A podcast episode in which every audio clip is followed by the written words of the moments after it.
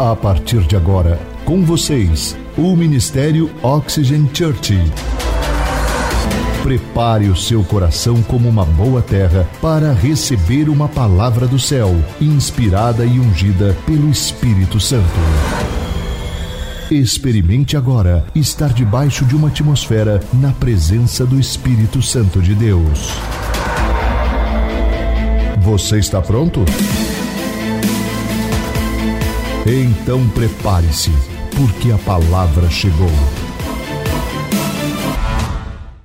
Sabe, gente, eu quero falar com vocês hoje com, com aquelas pessoas que estão hoje sentindo vontade de desistir, que estão sentindo vontade de jogar a toalha, que estão cansados, que por algum motivo você já tentou, orou, investiu no casamento e está desistindo do seu casamento. Você tentou, você não sente mais o que você deve fazer, você nem sabe mais o que você deve fazer.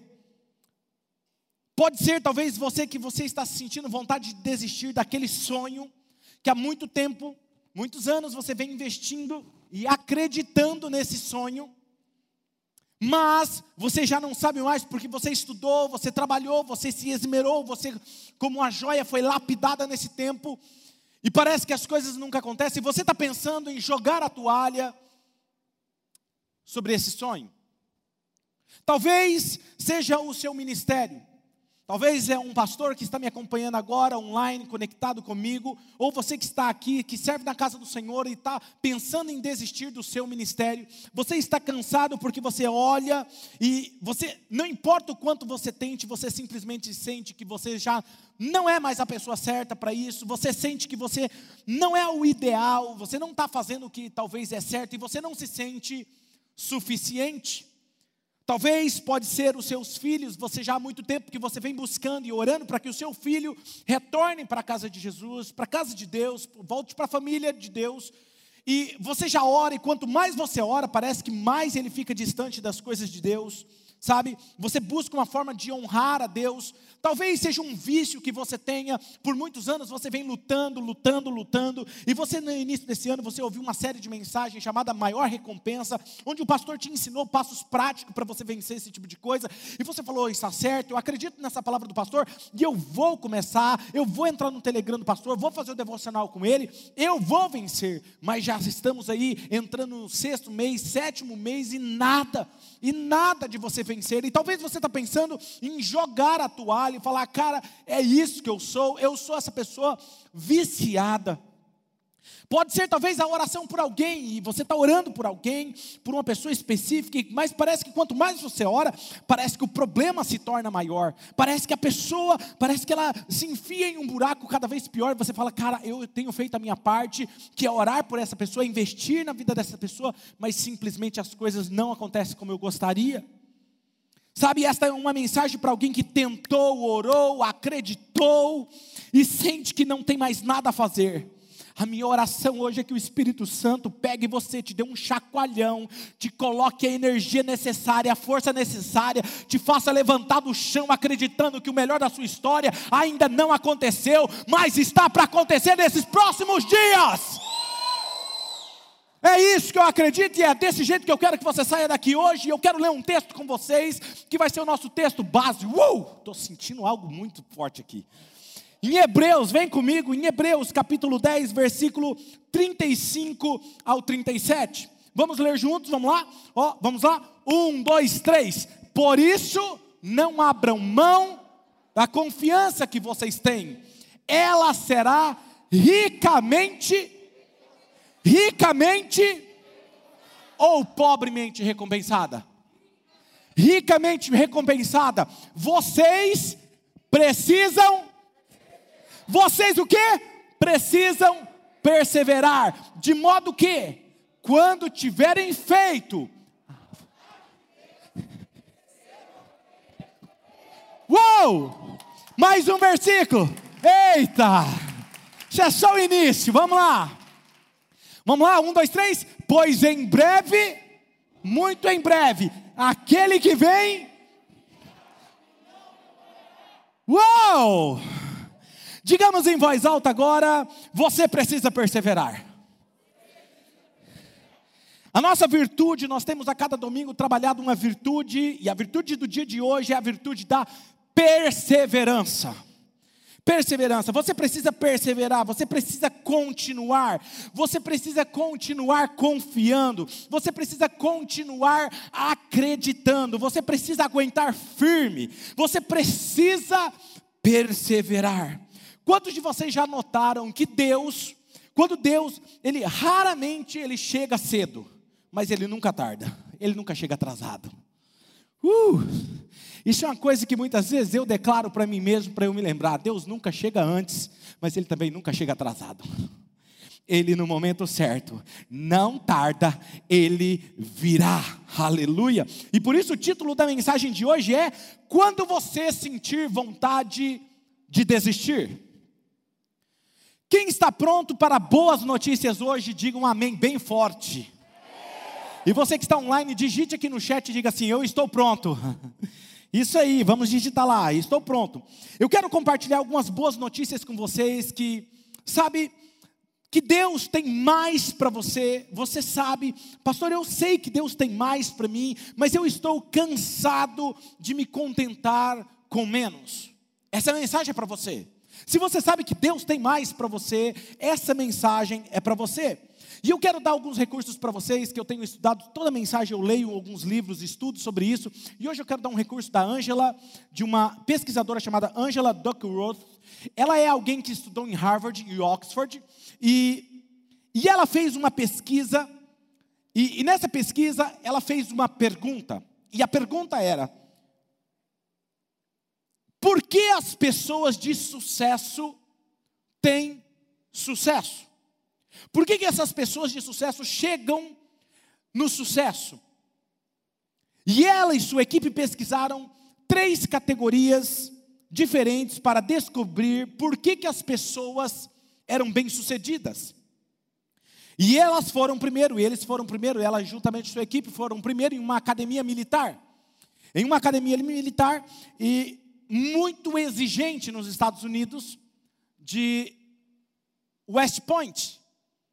E nessa academia, ela fez algumas perguntas, fez algumas pesquisas, mas também foi em uma das universidades mais exigentes do seu país. Muito desafiadora. E também ela foi naquelas crianças, naqueles jovens e crianças que fazem soletrando, que soletram várias palavras, que são consideradas super inteligentes a nível mundial. Ela também pesquisou essas pessoas, ela, eles queriam descobrir daqueles cadetes que entraram naquela academia militar, que foram para a escola militar, quais foram bem-sucedidos e quais desistiram primeiro e por que, que eles desistiram. E nas escolas, no centro da cidade, na universidade, eles queriam saber quais daqueles alunos se tornaram depois futuramente professores, eram bem-sucedidos e se destacaram, e daqueles que cederam nos primeiros semestres, desistiram, desistiram no final do semestre. E eles também foram olhar para aquelas crianças que eu falei para vocês, que são consideradas como brilhantes, sabe? Que soletram 72 letras e queriam descobrir o porquê, quando eles, igualmente talentosos, são inteligentes, alguns chegavam ao topo, enquanto de alguma forma outros, com a mesma inteligência, cediam sob a pressão. Por que, que algumas pessoas são bem-sucedidas e outras não? E o que eles descobriram foi isso, que não era o que muitas vezes nós esperamos. Algumas pessoas acreditam que é o QI. Quando você tem um QI avançado, você é inteligente, né? Você tem o quociente inteligente avançado, então isso te faz ser alguém bem-sucedido. Mas eles descobriram que o que fazia diferença não era o quociente inteligente, mas na verdade o QA, que é o quociente da adversidade. Não era o QI, o quociente inteligente, mas era o quociente da adversidade. Diga comigo, quociente da adversidade. E Ângela, ela fez uma citação em seu livro que eu acabei de ler que me chamou muita atenção e que eu gostei. Ela disse isso: garra é paixão e perseverança por objetivos de longo prazo. E eu gosto disso, o segredo é paixão. O segredo que significa aqui é que eu estou animado com isso, mas não é só paixão, é perseverança. Perseverança. E não é apenas perseverança por uma temporada. Não, é uma perseverança, perseverança por objetivos a longo prazo. Um exemplo, nós não estamos falando, tratando da vida, e tem uma frase que ela cita isso, que a vida é você ter coragem para viver ela como uma maratona e não como uma corrida de 100 metros rasos. Como é uma vida de 100 metros rasos? É aquela corrida que você pá, se posiciona e de repente pá, você dá aquele gás completo. Terminou. Tem pessoas que ela começa um projeto, ela parece que ela está correndo a 100 metros rasos ela começa com tudo. Você fica até entusiasmado, você fica com vergonha de ficar perto dela, porque ela parece que está destruindo tudo. Mas ao mesmo tempo que ela começa como um furacão, ela termina como uma brisa. Enquanto na verdade o que ela está dizendo é que o segredo do sucesso não é você fazer dos seus objetivos e correr 100 metros rasos por apenas dois meses, seis meses ou um ano. Ela está falando a longo prazo. Não estamos falando de perseverança apenas por um semestre ou algumas semanas. Nós estamos falando sobre como criar, por exemplo, um filho com necessidades especiais. Não é fácil. Eu estou falando, talvez, de você servir a Jesus quando você tem uma doença crônica. É você continuar crendo no Jesus que você crê desde o início, mesmo passando por problemas e desafios. É saber que você está falando sobre levantar-se novamente quando todo mundo está pensando em deitar e desistir, ou jogar a toalha.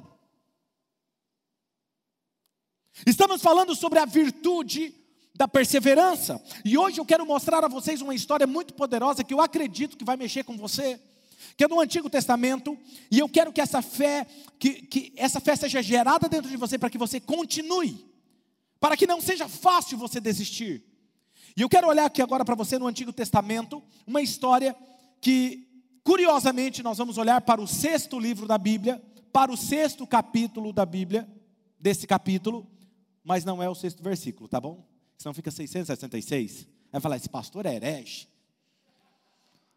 É o sexto livro da Bíblia, o sexto capítulo, mas é o versículo 1. Uh, calma. Acredita que seu pastor ainda é fiel e seguidor de Jesus. Mas deixa eu te dar um contexto e vamos olhar para esse sexto capítulo do sexto livro da Bíblia. Deus prometeu para o seu povo a terra prometida, a terra de Jericó. E este é o contexto, mas eles ainda não tinham conquistado a promessa. E o texto nos diz, a história diz que eles andaram por 40 anos, sofreram durante 40 anos. Você já sabe a história, indas e vindas de fé e incredulidade deles no meio do caminho, a jornada de acreditar na provisão de Deus e de não ter, e de aquele calor e aquela luta e criar um Deus para eles e, e sabe toda aquela história. E eles estão ali perto de Jericó, e vamos dar uma olhadinha aqui, é um texto longo, eu quero ler com vocês, que está em Josué capítulo 6, versículo 1 ao 5. Olha o que diz. Jericó estava completamente fechada por causa dos israelitas, ninguém saía e ninguém entrava. Diga comigo, ninguém saía e ninguém entrava. É muito importante que você entenda isso. Olha só, então o Senhor disse a quem, gente? Para quem que Deus disse? Josué. Ele disse: Saiba que eu entreguei nas suas mãos Jericó, seu rei e os seus homens de guerra. Marchem uma vez ao redor da cidade com todos os homens armados. Diga comigo assim: homens armados. Faça isso durante seis dias. Olha aí o seis de novo, gente. Está perseguindo a gente. Sete sacerdotes levarão cada uma a sua trombeta de chifre de carneiro à frente da arca. E no sétimo dia, marchem todos sete vezes ao redor da cidade.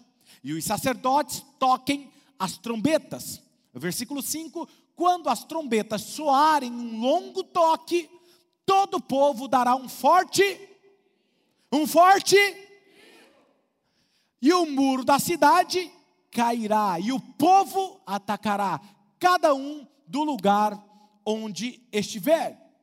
A pergunta é: por que nós desistimos?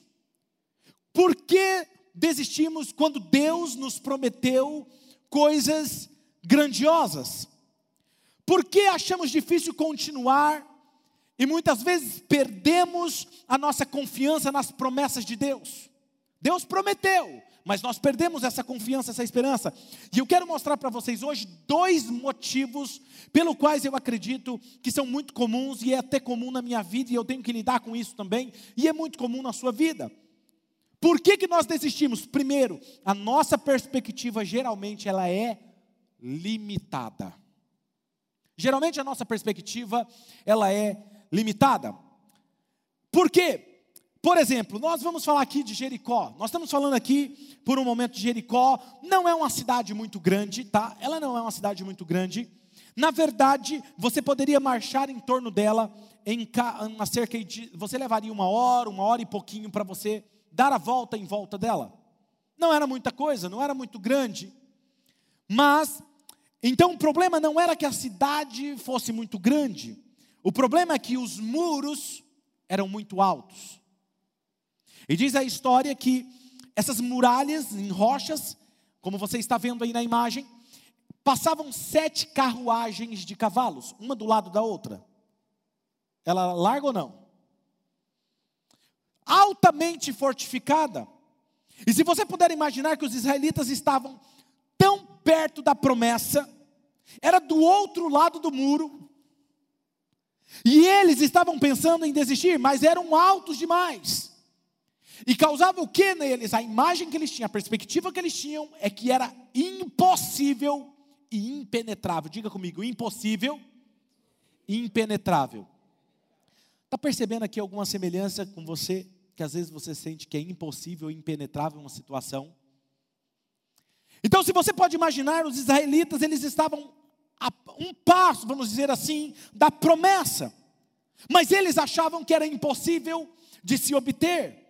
Talvez alguns de vocês possam, talvez, se relacionar com alguém, com alguém ou com este assunto que eu estou falando aqui por algum motivo, algo que você goste, algo que você sabe o que você quer, você tem um sonho, você sabe o que você tem que fazer, você sabe onde você deve estar, você sabe que é a vontade de Deus, você sabe o que quer ter, mas tudo o que você pode ver em sua vida são paredes, são muralhas, são coisas que parecem impenetráveis, são problemas que surgiram. E eu sei aqui que eu quero estar, pastor, eu sei, é aqui que eu quero estar, não é em outro lugar. Sabe, na verdade eu acredito que onde Deus quer que eu esteja é exatamente onde eu estou. Mas tudo que você pode ver é o que está impedindo você de cumprir as suas promessas, realizar essas conquistas. Talvez para você seja tipo, você quer se livrar das dívidas. Talvez por muitos anos você está atolado por dívidas e você tem uma visão clara para sair dessas dívidas, mas você acredita de verdade que você acredita que você vai se livrar delas. Mas cada dia que passa surge um novo problema, surge um novo empecilho. Ou talvez você diga o seguinte: não, nós somos uma família que amamos a Jesus, pastor. Quem aqui tem uma família que ama Jesus? Levanta a mão bem alto. Isso. Muito bom. Digita aqui no chat. Eu tenho uma família que ama Jesus. Agora veja, você é uma família linda. Tem até uma plaquinha na porta da sua casa. Aqui mora uma família abençoada. Tem um tapete na entrada escrito: Aqui mora uma família feliz. E está tudo bem até chegar o horário de vir para a reunião. Que eles começam a atrasar. Por que, que vocês estão rindo? Isso não acontece aqui em Marília. Começam a atrasar e você fica irado. E você começa a xingá-los. E você fica amaldiçoando eles, e aí você entra, e quando sai do carro ali no estacionamento, aí... aquele sorriso amarelo. E aí você briga, você discute, você vem para o culto, você ouve a palavra, você sai e você fala assim: não, eu preciso me acertar. E aí você resolve falar com a mulher, depois que você saiu daqui, foi com o almoço, amor, me perdoa. Aí ela já olha para você assim, joga o talher no prato. Perdoa? Você faz isso quantas vezes nesse casamento? E aí já começa a alterar a voz. aquilo que era para resolver vira uma gritaria no restaurante e você já quer ir embora novamente. O problema é que nós temos uma perspectiva muito limitada, porque nós olhamos, a mulher olha e fala assim: não, mas é o mesmo homem fazendo o mesmo erro sempre, ou é a mesma mulher cometendo o mesmo erro sempre. A nossa perspectiva é muito limitada, e aqui está o que é interessante. Se você lembra no texto que nós lemos, o primeiro versículo diz, e para mim é fascinante, o versículo diz: Jericó estava segura, era impenetrável, ninguém entrava e ninguém saía. Não era isso que estava no texto? E eu acho interessante isso aqui, porque ninguém podia entrar e ninguém podia sair, mas então no versículo 2, espera aí. No versículo 2, Deus diz: Ei, eu lhe dei Jericó, eu lhe dei os seus reis, eu lhe dei os homens valentes deles, os guerreiros deles. Cara, como assim? Eu já dei a vocês. Em um versículo, está fechada e impenetrável. No segundo versículo, Deus está falando assim: Eu já dei a vocês. E eu amo quando Deus fala, porque Deus sempre gosta de falar no passado. Eu já dei. Eu já fiz. E aí você olha e vê a muralha diante de você. O senhor está de piada comigo, né? Faz sentido isso para vocês, gente? Imagina a cabeça daquele povo. Deus está falando, eu já dei para você Jericó. Está aqui, ó, já dei o rei, já dei os guerreiros. Aí você olha e vê aquelas muralhas. Você está de brincadeira comigo. Talvez você não tenha falado como eu estou falando aqui, mas lá dentro de você, quando Deus te fala algo, você quantas vezes falou assim: o senhor está de brincadeira comigo, né? O problema continua diante de mim. Vem comigo. E aí, olha só, por que, que ele faz isso? Porque Deus é o único que pode falar no tempo passado antes de uma realidade acontecer. Porque antes ele faz no mundo espiritual e vem a existência no mundo físico. Então, quando Deus fala algo para você, não é que existe a probabilidade de acontecer, já aconteceu. Já aconteceu. Então, Ele é o único que pode dizer a você o que é quando ainda não é. Ele é o único que pode te chamar pelo seu propósito sem antes ter realizado aqui na existência terrena. Por isso, quando ele chega em você e ele fala assim: Ei, você é alguém abençoado. Aí você olha e vê um desastre porque Ele é o único que pode falar, como já tendo feito, de algo que ainda vai se realizar. Em outras palavras, e eu me pergunto se alguns de vocês podem estar em uma situação como essa na sua própria vida. Onde que ele diz sobre você é diferente do que você vê a seu respeito. Qual área da sua vida que Deus fala com você algo e quando você olha no seu espelho, ou você se levanta na segunda-feira, é uma realidade totalmente diferente. Em outras palavras, Deus pode dizer que você está curado, sendo que você ainda está doente, se sentindo doente. Deus pode falar que você é abençoado, enquanto na verdade você se sente frustrado. Deus pode te chamar de vitorioso, enquanto você ainda se sente que você está de derrota em derrota. Deus pode dizer que você é um vencedor pelo sangue do Cordeiro e pelas palavras do seu testemunho, mas você se sente vencido a cada dia. E por que isso? Porque a nossa perspectiva geralmente é muito limitada. É como os israelitas, e se você notar, eles não sabiam o final da história. Sabe por que, que você lê? Você, você leu o texto, mas em nenhum momento diz que os israelitas sabiam o que ia acontecer. Você vai, ah, pastor, mas estava escrito lá que Deus falou para Josué: calma, vem comigo, filhotinho de águia. Vem comigo. Deus disse a Josué, não foi isso que o texto diz? Josué, você vai marchar em volta dessas muralhas seis dias consecutivos, tocando a trombeta com seus guerreiros, com a arca do concerto, e no sétimo dia, em vez de você dar uma, não vai dar uma, não, você vai dar sete voltas, não é seis e meia, nem sete e meia, é sete voltas, e na sétima volta vocês vão tocar e todo mundo vai gritar, e quando gritar, as muralhas vão cair ao chão. Falou para quem isso? E quando que Josué falou para Israel? Não falou. Agora eu quero que você imagine na situação dos israelitas. Josué simplesmente fala assim: olha galera, o negócio é o seguinte: Oxygen Church de Jericó, Nós vamos levantar amanhã, segunda-feira, todo mundo levanta bem cedo, porque nós vamos marchar em volta dessa cidade. Nós vamos fazer uma caminhada em volta dela. Se preparem, porque a vitória está vindo. Vai ser, todo mundo fica animado, não é verdade? Imagina os guerreiros, estavam já há muito tempo sem guerrear, estavam andando muito tempo no deserto. Falaram, eita, agora eu vou tirar minha espada. Lembra aquela que eu mandei fazer? Fique lá, corta igual navalha. Você vai ver, vou arrancar umas 200 cabeças. Você vai ver. Não se escandalizem. Era mais ou menos assim. E aí eles estavam animados. E se você não sabe o que aconteceu, eu vou lhe dar um spoiler. Se você ainda não assistiu o filme, põe o dedo aí no ouvido. Porque no sétimo dia, eles deram sete voltas e as paredes, aquelas muralhas gigantescas, ruíram, caíram, desmoronaram. E se você não cresceu na escola dominical, quem aqui cresceu na escola dominical faz barulho aí? Uh! Aí, ó. Tiago tá por aí? Vem cá, meu filho. Vem cá que eu já vou precisar de você. Se você cresceu na escola dominical, você vai lembrar dessa musiquinha que nós cantávamos. Como é que é, Tiago?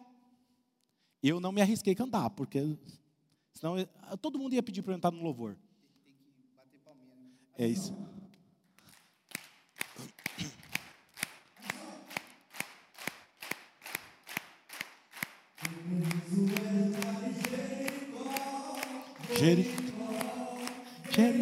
Você sabe, canta. Vem com Josué lutar em Jericó e as muralhas ruirão suba os montes devagar.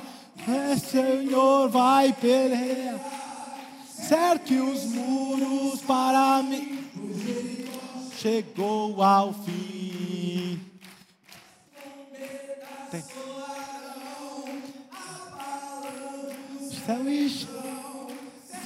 Os muros para mim, pois Jericó chegou ao fim. Vem. Eu amo ser igreja Oxygen. Sabe, se você está online, digita aqui no chat assim, eu falo assim, eu lembro dessa música. Revela, faz a revelação. Sabe, gente, provavelmente Josué não teria gostado dessa música. Você achou que eu ia falar que ele tinha gostado, né? Provavelmente ele não teria gostado. Provavelmente ele falou, cara, mas que música mais idiota. Mas por quê? Porque não foi assim. Não foi um passeio gostoso de se fazer. Não foi, ei, gente, vamos passear. Ei, olha que borboleta linda, né? Olha.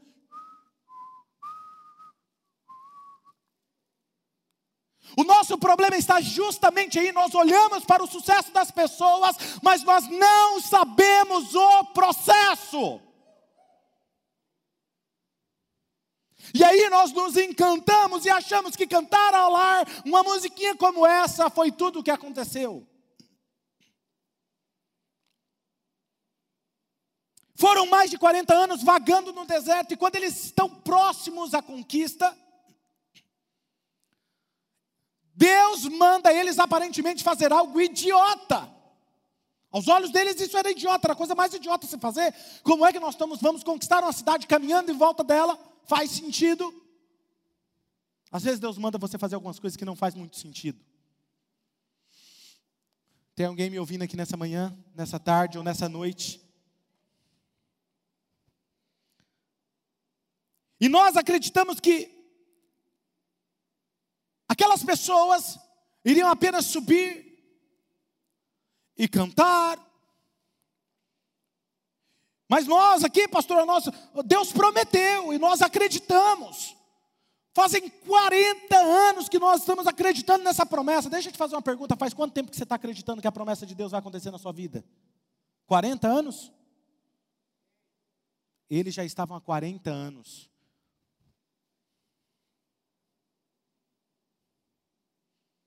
Faz o quê? Um mês? Seis? Um ano? Não, nós vamos subir de volta, nós estamos aguentando firme, Deus, nós queremos, não queremos desistir, nós vamos persistir, nós estamos subindo de volta, e nós ainda acreditamos. Vamos traduzir aqui numa versão oxigênio o que seria esse percurso? É como se Josué estivesse quebrado, confuso, viciado, viciado em pornografia ou tendo algum vício, e ele pega e fala: Não, eu vou vencer. Eu ouvi uma pregação hoje, eu vou vencer isso. E aí ele pega ele vai para uma clínica de reabilitação, e aí ele se recupera, ele sai achando que ele está o super-homem. E depois de algum tempo ele cai de novo, e ele volta de novo, faz mais sete passos da vitória. E de repente ele cai de novo, e ele levanta de novo, e alguém encoraja ele, e ele continua, e ele continua, até que ele vence. Só que ninguém te contou isso, mas eu estou aqui para te contar a verdade. Esse é o processo para que você chegue na vitória. Finalmente ele encontra a liberdade, então eles escreveram uma música sobre isso. Josué era viciado em drogas. Dá para cantar essa musiquinha, Tiago? Traduzir? É, viciado em pornografia. E aí ele caiu e ele foi reabilitado e depois ele voltou de novo.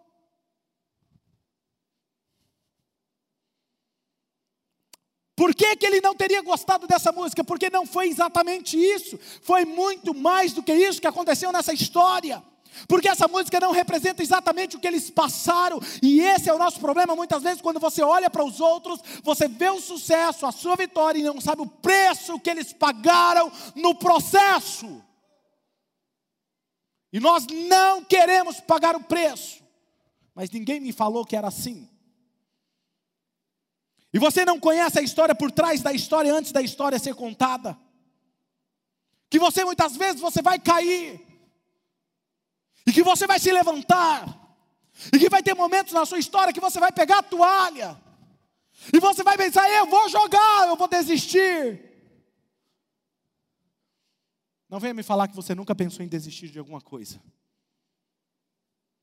Não venha me falar que você nunca pegou a toalha na mão para jogar. Você nem pode imaginar as batalhas privadas no mundo privado das pessoas, os sacrifícios que elas tiveram que fazer, que alguém continua, de alguém que paga o preço de continuar acreditando em Deus, de ser chacota na escola, de ser chacota na família, de ser motivo de piada, porque acreditar em Deus muitas vezes é acreditar quando você não enxerga nada.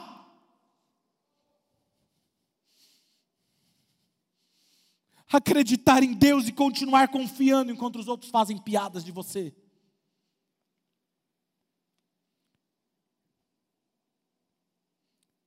É perseverança, é o preço, é o custo privado.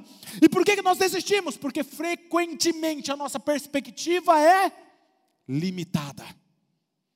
Segundo motivo que eu acredito que muitas vezes nós desistimos, nosso progresso nem sempre é óbvio o nosso progresso nem sempre é óbvio.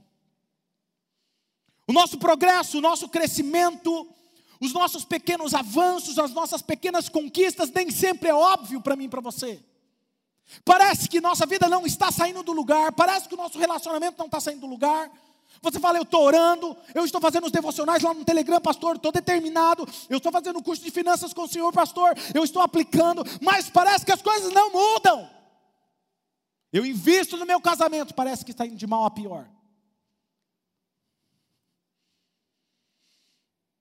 Deixa eu te mostrar mais uma verdade aqui nas Escrituras, novamente veremos uma grande parte dela. Josué capítulo 6, versículo 10 ao 14. Olha o que diz esse texto. Mas Josué tinha ordenado ao povo: não deem o brado de guerra, não levantem a voz. Diga comigo assim: não levantem a voz. Não digam palavra alguma, até o dia em que eu ordenar. Então vocês gritarão. Assim se fez a arca do Senhor rodear a cidade, dando uma volta em torno dela. Então o povo voltou para o acampamento onde passou a noite. Agora escuta aqui, volta um versículo rapidinho. A arca do Senhor. Sabe o que simbolizava onde estava a arca? Representava a presença de Deus. Deixa eu te falar uma coisa.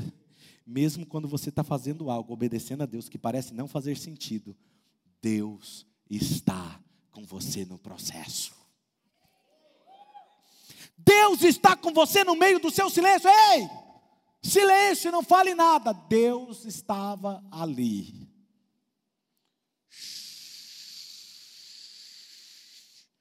Deus estava ali. Sabe o que eu amo nesse texto? Que parece que Deus não bradou, né? Não falou nada. Deus no meio daquela, na primeira volta, segunda volta, Deus não apareceu assim, pim, pim, pim, na arca. Ei, gente, ó, tô aqui, hein? Tá tudo bem com vocês. Vocês estão passando de fase. Passou o primeiro dia, mas vamos lá. Assim se fez mais um clique. Vamos lá. Josué levantou-se na manhã seguinte, que foi no segundo dia, e os sacerdotes levaram a arca de quem? Do Senhor novamente. Os sete sacerdotes que levavam as trombetas iam adiante da arca, tocando as trombetas. O que, que eles iam fazendo, gente? Tocando as trombetas. Os homens armados, olha só, gente, os homens armados, guerreiros, iam à frente deles, e o restante dos soldados seguia a arca do Senhor enquanto as trombetas tocavam continuamente. Tocar trombeta não é tão fácil. Eu vou falar um pouquinho sobre esse processo, mas sabe o que simboliza aqui? Adoração. Só que diferente do que muitas pessoas pensam que adoração é simplesmente palavras. Adoração é uma atitude do coração. Você adora a Deus quando o seu coração está com a postura correta. Vamos continuar. No segundo dia também rodearam a cidade uma vez e voltaram ao acampamento. E durante seis dias, quantos dias, gente? Repetiram a mesma coisa. Isso se chama constância, obediência. Repetiram a mesma ação. E eles fizeram essa tarefa idiota por seis dias. Você pode imaginar a frustração deles? Você não está apenas fazendo algo que parece sem sentido, como andar em volta de uma cidade idiota que você não gosta, mas Deus está falando que é para você fazer isso, tocando uma corneta. Gente, quem aqui já tentou aprender instrumento de sopro? Poucas pessoas, mas eu também já tentei. Olha só, eu não consigo nem assobiar quanto mais tocar instrumento de sopro. Eu acho que eu toco bateria, viu, Cezão? Eu acho. Brincadeira. Mas, quando eu estava tentando, vocês vão lembrar disso. Você tinha que fazer e aqui a boca começa a inchar, não é?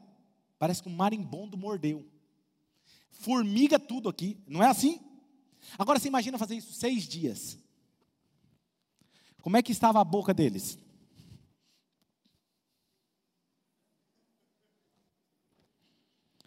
Foram décadas de espera. Gente, nós não estamos falando só de seis dias. Nós estamos falando de uma galera que está vindo caminhando há 40 anos. Crendo. Confiando. E agora, quando estavam próximos, Deus pede para eles fazerem a coisa mais idiota aos olhos deles. E esses são os guerreiros, e eles foram treinados, gente, para batalha. Eles estão prontos para a guerra, e tudo que eles tiveram que fazer foi dar um passeio matinal, uma caminhada, não foi nem uma corrida. Isso era constrangedor, e eu fico imaginando a cena. Imagina de manhã: olha, gente, o negócio é o seguinte: a nossa batalha está chegando ao fim, Josué falando. Se preparem, eu posso ver a vitória. Por que, que ele poderia ver a vitória? Porque Deus tinha falado para ele, mas ele não falou para o povo. Ele falou: então o negócio é o seguinte: se prepare amanhã, vamos levantar cedo, vamos fazer uma marcha em volta dessa cidade, vamos conquistar ela. Aí os guerreiros: eita, agora vou usar aquela espada que eu mandei fazer, corta igual navalha, corta que nem faz a barba assim, ó. E aí eu amanhecer o dia, o sol raiando lá e eles aqui, ó, na espada. Ó. Amarrando as botas de couro, colocando armadura, colocando proteção, pegando seus escudos, limpando as espadas. Talvez a esposa mandou uma mensagem para eles, um SMS, um WhatsApp. E aí, gostosão? O que, que, você vai fazer hoje? Hum, meu guerreiro. Eu mal posso esperar você voltar essa noite para casa. Ahu! Eu quero que você me mostre as suas medalhas de guerreiro. Oh! E aí, quando estava terminando o dia, ela manda SMS de novo, WhatsApp, porque tem mulher assim que ela não é ansiosa, ela é, tem uma grande expectativa. Mandou mensagem, e aí, garotão? O que, que você fez hoje? Cortou quantas cabeças de bandido hoje? Aí o marido meio frustrado. É, então, é hoje, hoje não, acho que é amanhã, amor. Nós estamos, na verdade, por enquanto, meu amor, nós estamos só aquecendo. Ah, é, amor? Então vou aí levar um lanchinho para você amanhã de manhã, tá bom? Então se prepare, aí tá todo mundo lá de manhã.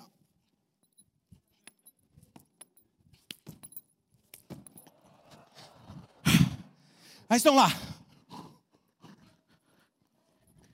que está fazendo? Nossa, a primeira caminhada foi só para aquecer, amor.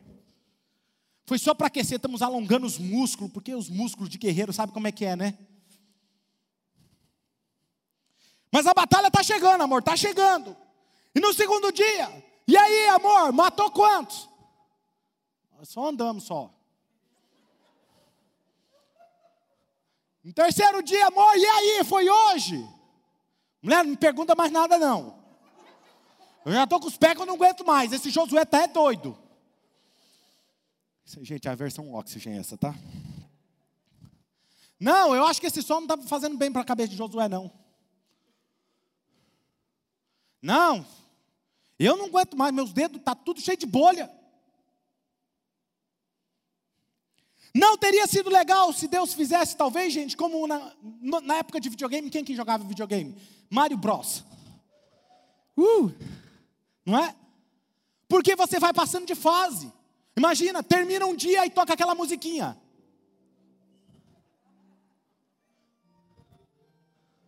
Não seria melhor? Você sabe, vou passar de fase. Uh, o Yoshi. E aí você passa, terminou um dia, passou a fase. Uh, quem lembra quando passava de fase?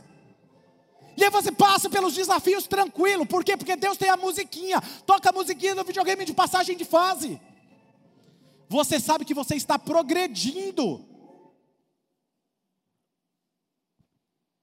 Porque assim seria mais fácil, porque nós podemos lidar com o processo desde que nós estamos vendo o progresso. Vou repetir: nós podemos lidar com o processo se nós podemos enxergar o progresso. Podemos lidar com o processo se conseguimos ver o nosso progresso. Vamos lá, alguém aqui, talvez você pode lutar pelo seu casamento. Enquanto você acredita que há esperança, quando é que você desiste? Quando perde a esperança.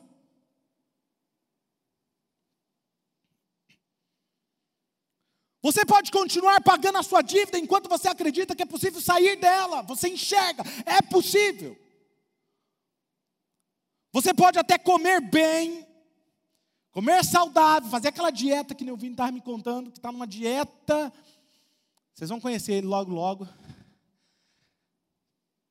Se você sabe que lá na praia você vai estar tá mais, mais esbelto, né? Final do ano, Natal, tanquinho. Então você come, porque você está vendo programa, você faz aquela dieta regrada. Você vai para academia, quando você olha, os rapazes que gostam de ir para academia, quando começa a treinar, eu não sei que cargas d'água eles fazem. Gente, o primeiro dia eles ficam no espelho assim, ó.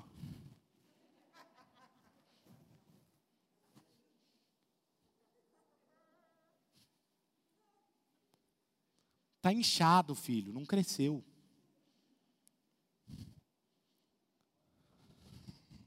Aí come batata, come ovo.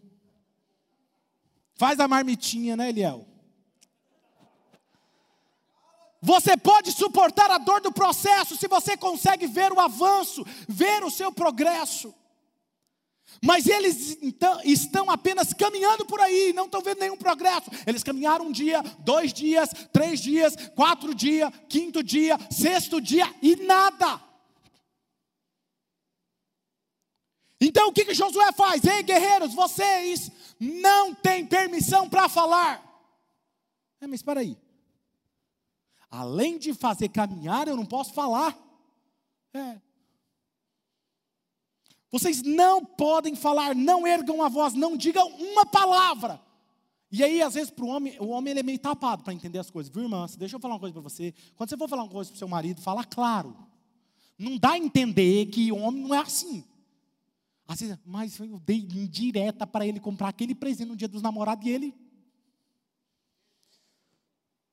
desenha, pronto. Faz igual eu fiz, amor, escreve todos os lugares. Que eu vou acertar, vai por mim. Aí você compra o que ela quer, que ela anotou, mas aí você compra mais do que ela anotou também. Aí você surpreende. Quem está comigo? Então desenho, o homem ele é meio tapado. Aí Josué sabia disso, porque ele era homem, o que ele falou? Todo mundo fica quieto. Mas para os que não entendem, não quero que vocês dê uma palavra. Está entendendo? Agora a pergunta é, gente, por que, que vocês acham que Josué impediu eles de falarem? Porque você pode imaginar como se eles pudessem falar, seria tipo assim: Ei, mano, mano, o que você está achando desse negócio, cara? Josué está doidão, cara. Eu queria era meter a faca para cima. Eu queria consertar isso aqui, eu ia consertar com a minha barrinha. Queria ver, eu queria pegar aquele soldadinho, aqueles lá, aquele soldadinho lá em cima lá daquela torre, pegar ele ia ver só. Não, mas esse povo está doido, eu não vou ficar caminhando isso aqui não. Quero ver se amanhã continuar, eu não vou. Não, estou tudo cheio de bolha aqui ó, na minha bota. Você vai? E você vai? Não, também não vou não. Você imagina? Deus, quando Ele vai fazer algo, Ele manda você ficar quieto. Às vezes é necessário você pregar para você mesmo. Aí a pessoa começa a falar: não, esse negócio é muito estúpido, meus pés doem, eu vim aqui para lutar, eu não estou fazendo luta. Não sei você se você vai fazer isso, mas está, essa coisa está estúpida demais. Onde está Deus? Se Deus estivesse com a gente, nós não estaríamos passando por isso. E Deus quietinho na arca.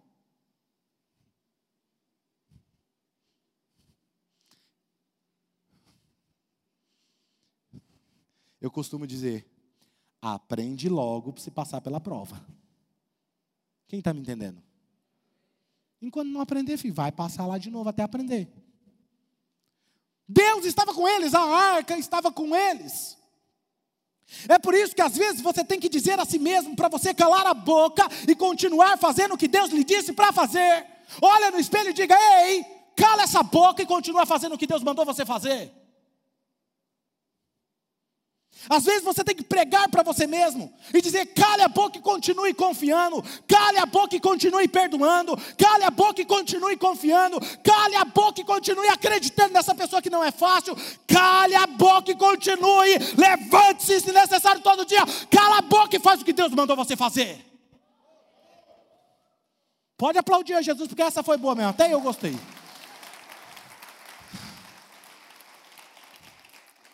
O que é interessante, sabe? Novamente, se você notar, Deus disse a Josué que o processo levaria sete dias, mas Josué não disse isso a eles. Eles pareciam uma banda marcial no meio daquela rua de Jericó, sol quente, imagina. Esses são os guerreiros, a espada tudo guardada, barrinha guardada, firiri, firiri, firiri, firiri, firiri, firiri. Firiri, firiri. Tem alguém que está sentindo que Deus mandou você fazer uma coisa idiota? Eu já fiz isso.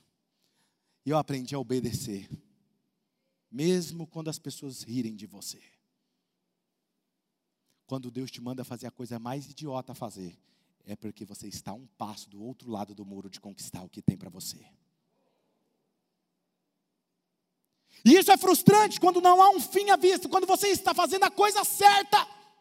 E parece que não está fazendo diferença. É muito mais fácil, gente, honrar a Deus. É muito mais fácil ofertar a Deus. É muito mais fácil fazer o que é certo. É muito mais fácil manter o curso quando você sente que está funcionando, que está tendo recompensa, que está tendo a musiquinha do Mário Bros, que você está conquistando fase após fase. É muito mais fácil. Você poderia permanecer puro, solteiro, solteirona. Se Deus aparecesse para você, filho, e falasse assim: Ei, vou te dar aquele gostosão daqui seis meses.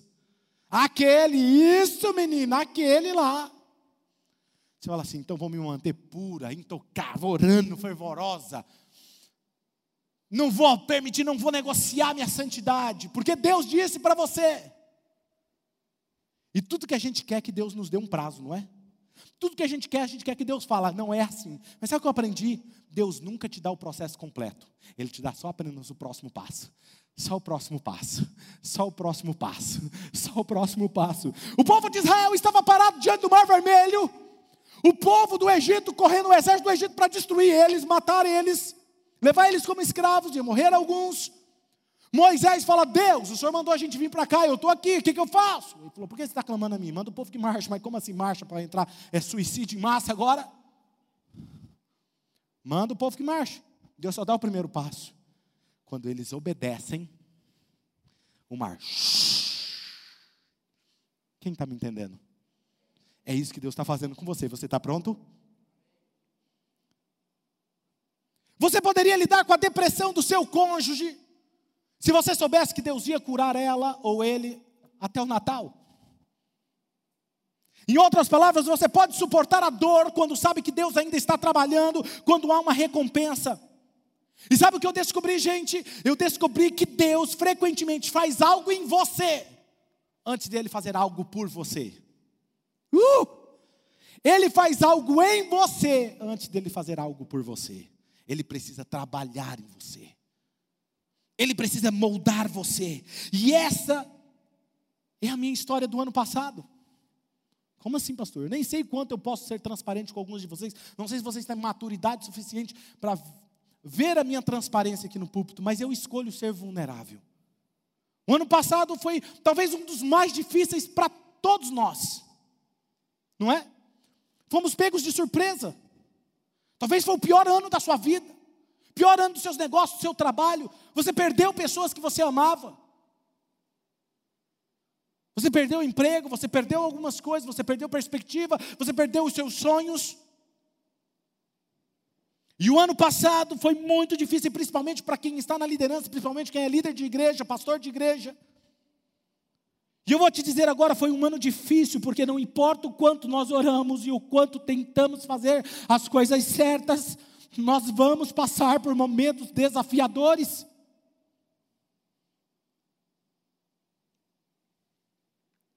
Eu sou pastor há quase 13 anos. Eu nunca me imaginei pastoreando, sempre fiz grandes eventos em massa, presencial. Eu nunca me imaginei tendo que pregar dentro de um lugar vazio como esse. De olhar para os números dos conectados e todos os domingos, todas as semanas nós avaliarmos. E a cada domingo ia diminuindo. Primeiro culto, nós temos duas reuniões, a primeira reunião tinha 600, quase 700 pessoas conectadas. O segundo, o terceiro, depois foi diminuindo. E nos últimos tinha 100, 120. E eu, como pastor, comecei a me perguntar e falei: Meu Deus do céu, o que está acontecendo?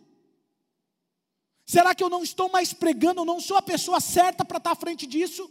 Cara, fazem três anos, na época, o ano passado fazia três anos, nós vamos fazer três anos como igreja. Para que, que eu comecei essa igreja? Não vi, uma, não vi o fim da pandemia. E todo mundo agora é o novo normal. Agora as igrejas não existem mais igreja, porque agora começaram a pregar que você não precisa mais na igreja. E as pessoas me impressionavam e falavam assim: ei, pastor, cadê a igreja? Cadê o ministério dos jovens, pastor? Cadê, pastor, os membros da igreja? Pastor, está todo mundo esfriando. Pastor, cadê a igreja? E eu falava assim: eles estão onde eles deveriam estar. Deus está nesse processo. Mas eu falava isso para vocês, mas dentro de mim estava um turbilhão. Levantava quantas madrugadas? Levantei e falava: Deus, qual vai ser o fim disso? E me mantendo íntegro, honesto, pagando todas as coisas, pagando todas as contas da igreja. Parece que não ia ter fim. No meio do ano passado eu comecei a me perguntar: ei, será que vale a pena continuar? E se tiver que fechar, e se tiver que mudar de prédio? Porque eu olhava para o online, porque era a única forma de eu ver vocês, e eu não via não podia visitá-los. Eu peguei a toalha na mão.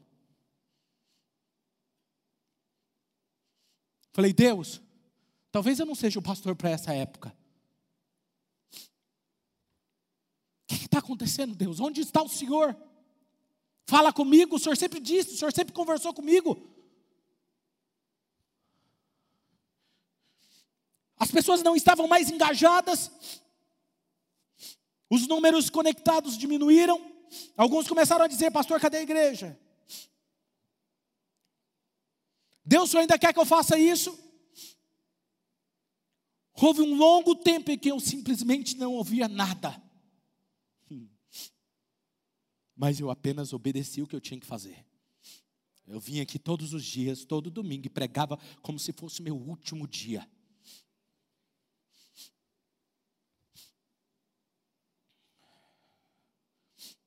Eu ouvi, estava lendo a Bíblia, estudando, e não ouvia nada. E eu ouvi uma palavra. Eu não gostei muito da palavra que ele me disse. Ele me disse assim um dia, de manhã.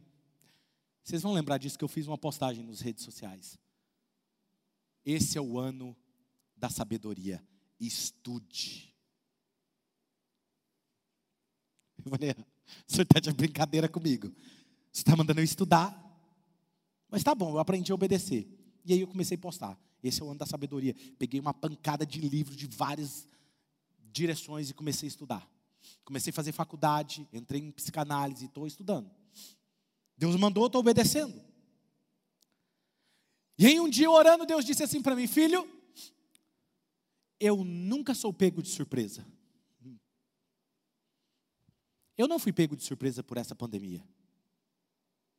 Quando eu mandei você começar a oxigênio, é porque era esse tipo de líder que eu precisava para essa época. Eu falei, mas, sério? E ele falou, só apenas continue marchando. E aí, essa pregação que eu estou fazendo para vocês, eu comecei a olhar para mim e falar assim: cala a boca e continua confiando. Cala a boca e continua orando. Cala a boca, porque o melhor dos seus dias ainda está para acontecer. Cala a boca, Claudinei, e continua obedecendo.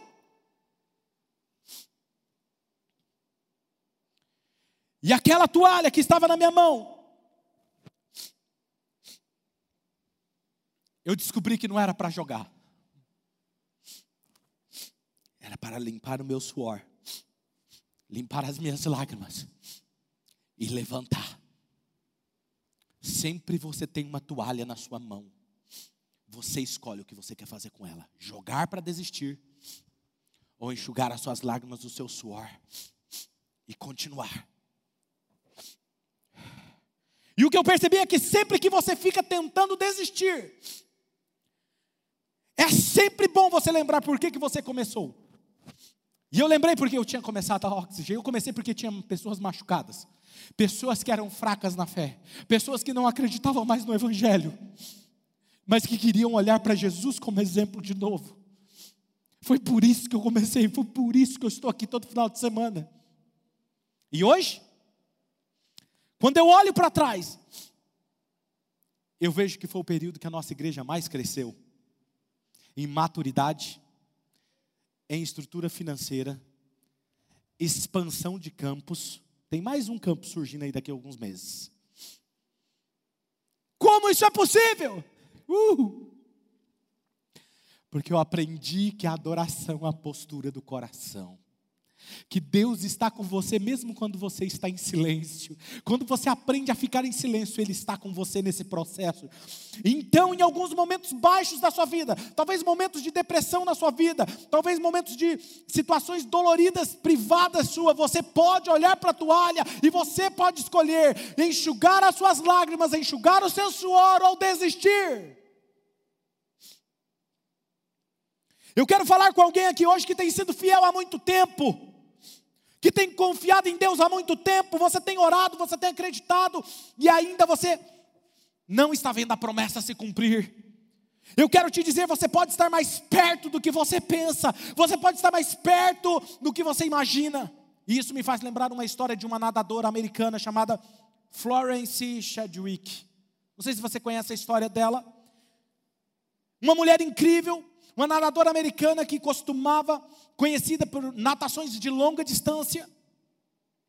Em águas abertas, ela foi a primeira mulher a nadar no Canal da Mancha, em ambas direções, estabelecendo um recorde.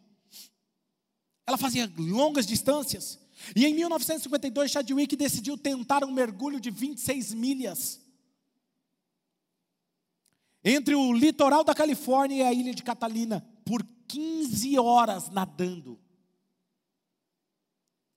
E ela estava num mergulho extenuante, exaustivo. Ela sabia que ia ser difícil.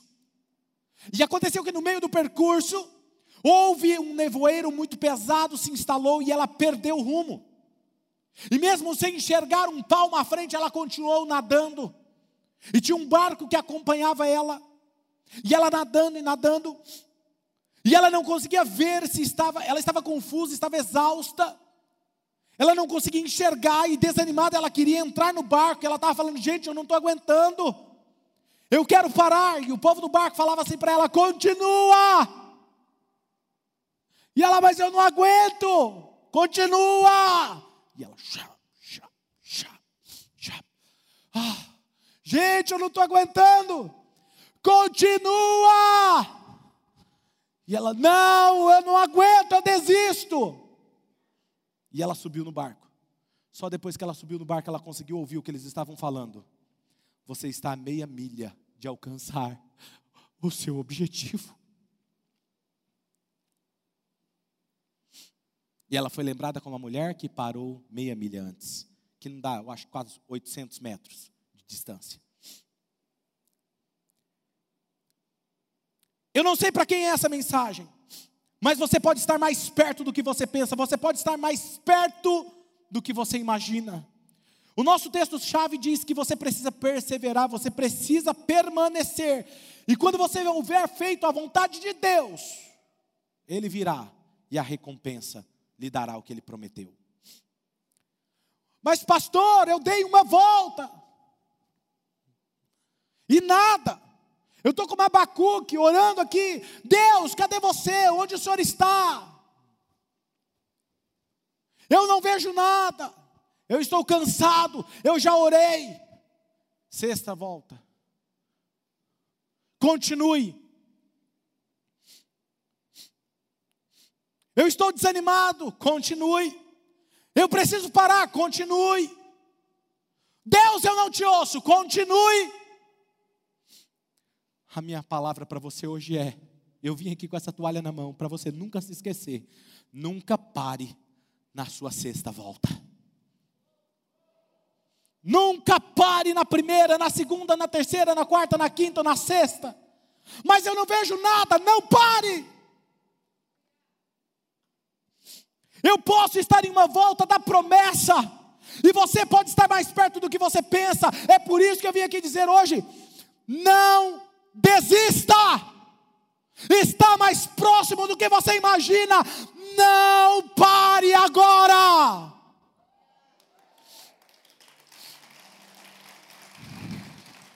Não desista do seu casamento. Não desista do seu filho. Não desista de lutar contra o pecado. Não desista do seu ministério. Não desista. Persevere paixão por longo prazo. Eu não entrei aqui para parar. Você pode jogar a toalha ou pegar e enxugar o seu suor e continuar.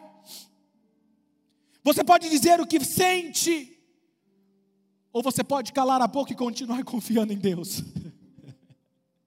Cale a boca e continue. Você pode estar mais perto do que pensa que está. Sempre que você sentir que está pronto para parar, lembre-se por que você começou. Gálatas 6:9, eu gosto do que Paulo diz. Paulo diz assim: "Não nos cansemos de fazer o bem, pois o seu tempo próprio colheremos, se não desanimarmos. Não nos cansemos da fé. Não nos cansemos de orar de acreditar, de confiar, de treinar, de perseverar, quando todos os outros pensam em ir, fugir, é a hora de você se levantar e falar assim: Eu sou daqueles que não retrocedem. Eu sou daqueles que não desistem. Ei, ei, ei, está todo mundo deixando o barco. Eles podem ir, mas eu não vou. Eu sou daquele que persevera. Eu sou espartano, cheio do Espírito de Deus. Eu quero ver quem me para. Eu posso até morrer, mas eu morro tentando aqui, porque eu sou daqueles que avançam. E tem um texto que eu amo. Isso é para alguém que hoje não desista na sexta volta, não desista de Deus. Ei, Ele ouve os gritos do seu coração. Ele está com você e Ele é sempre bom. E o que, que nós fazemos nesse processo? Uma verdadeira virtude, a virtude da perseverança. Vamos perseverar porque você experimenta a bênção de Deus. Eu amo o versículo de Hebreus, capítulo 10 e 39. Eu quero que você leia comigo, mas como alguém cheio de fé e de espírito agora, que entendeu a mensagem. Quem é que entendeu a mensagem de hoje? Quem aqui, o inferno vai tomar prejuízo daqui para frente? Faz um barulho aí. Então esse texto é para você. Eu quero que você leia isso. Pode aplaudir meu irmão Jesus. Vocês estão prontos, bandas? Vamos lá então. Projeta o texto para mim de Hebreus, capítulo 10, versículo 39. Esse texto é para você. Hebreus 10, 39. Diz assim: ó. Nós, porém, não somos daqueles que retrocedem e são destruídos, mas dos que creem e são salvos. Salvos! Uou! Eu não sei para quem é isso, mas o diabo quer que você jogue a toalha. Uh! Se ele está achando que eu ia jogar a toalha, eu peguei a toalha, querido, enganei o bobo na casca do ovo, era para enxugar minhas lágrimas e enxugar meu suor. Me aguarde que eu vou conquistar o mundo. Essa promessa é verdadeira, a palavra de Deus é verdadeira. Feche os seus olhos.